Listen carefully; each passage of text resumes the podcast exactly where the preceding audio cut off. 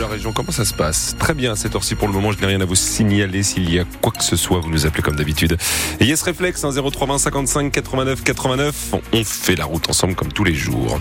Lundi, début de semaine, c'est déjà assez compliqué comme ça, Hélène. Dites-nous qu'il y a, allez, quoi Petite éclaircie Pas vraiment. hein. On a Ah. quelques brumes possibles ce matin et globalement la journée devrait se passer euh, sous un ciel euh, assez encombré, très nuageux.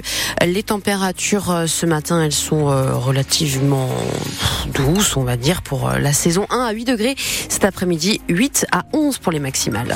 Dans l'actualité de ce lundi, Hélène, de l'émotion. Il y a encore beaucoup d'interrogations après la mort de Ryan. Une marche blanche était organisée hier après-midi à Lille, quatre mois après la mort de ce jeune homme de 20 ans dont le corps a été repêché dans la Deule cet été. Une soixantaine de personnes, rose blanche à la main, se sont réunies à Oisem devant l'appartement de Ryan et ont marché en direction des bords de Deule. Alors que l'enquête se poursuit après ce décès qui n'est pas un cas isolé, il y a, il a de nouveau été question lors de cette marche blanche de la sécurité aux abords du cours d'eau lillois Victor Costamounier. Le long de la Deule, là où Ryan a été retrouvé, pas de barrière ou d'aménagement particulier pour éviter les chutes.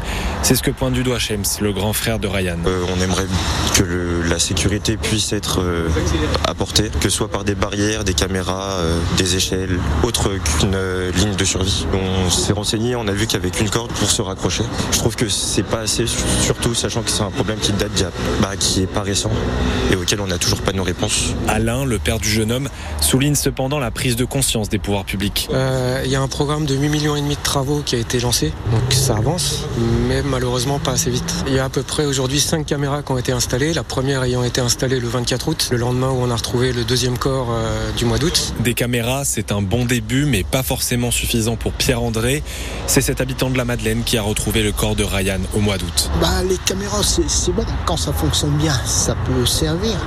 Mais bon, tant que les services de, secours se mettent en route, ça peut être trop tard. L'enquête concernant la mort de Ryan est toujours en cours, quatre mois après la disparition du jeune homme. Et contacté par euh, France Bleu Nord, la mairie de Lille n'a pas pu donner suite à nos sollicitations. Et une affaire hors norme euh, jugée cette semaine au tribunal correctionnel de Lille. Dix personnes, dont cinq d'une même famille, comparaissent à partir de ce matin et pour euh, donc toute la semaine, soupçonnées d'avoir participé à un vaste trafic de déchets transfrontaliers entre 2018 et 2020.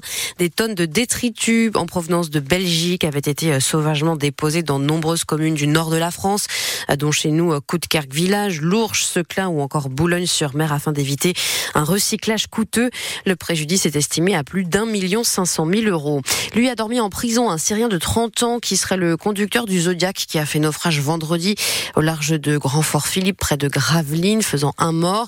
Ce Syrien a été mis en examen et écroué hier. Et puis concernant le deuxième naufrage de vendredi, survenu euh, là au large de Sangatte et dans lequel un autre jeune migrant est décédé, un Irakien de 33 ans soupçonné d'être le passeur et lui euh, toujours en garde à vue. Une femme de 45 ans a été légèrement blessée hier après-midi dans un incendie à Saint-Martin-Boulogne dans le Pas-de-Calais. Le feu a pris dans une habitation. Elle a été euh, hospitalisée à Boulogne-sur-Mer.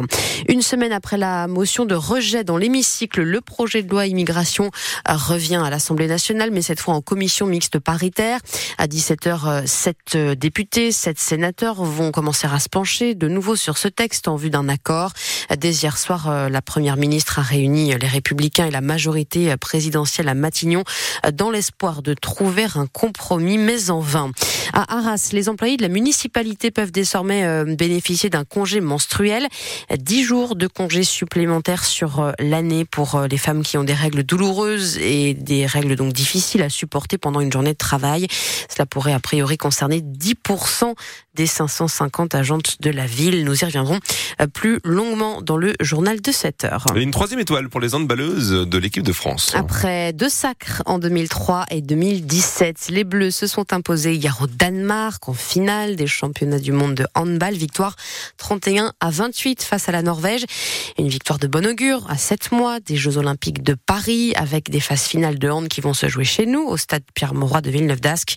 Et pour cette finale, les Tout donné, raconte Paulette Faupas, pivot des Françaises très émues à l'issue du match. Je suis trop excitée, je suis, je suis trop contente.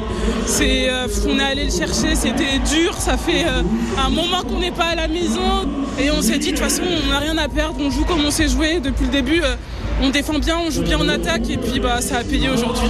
On a une équipe de fous qui travaille tout le temps, le staff, les joueuses. On avait toute la même chose, la même envie et en un mois on s'est surpassé. Franchement, c'est. Paulette euh, Faupas et ses coéquipières qui sont désormais avec ce titre champion du monde et championne olympique en titre. En football, Lille a tenu tête au Paris Saint-Germain hier soir en 16e journée de Ligue 1. Match nul un partout grâce à un but euh, de toute dernière seconde de Jonathan David pour remonter après un penalty de Kylian Mbappé. Le LOSC qui n'a pas perdu depuis 15 matchs est quatrième au classement derrière Paris, Nice et Monaco. On en reparle ce soir à partir de 18h dans votre émission Tribune Nord. Retour aussi sur la victoire de Lens, toujours en Ligue 1. C'était samedi face à Reims. Les 100 et Or qui connaîtront ce midi le nom de leur adversaire pour les barrages d'accession à la Ligue Europa. Le tirage de sort a lieu à 13h depuis Nyon en Suisse.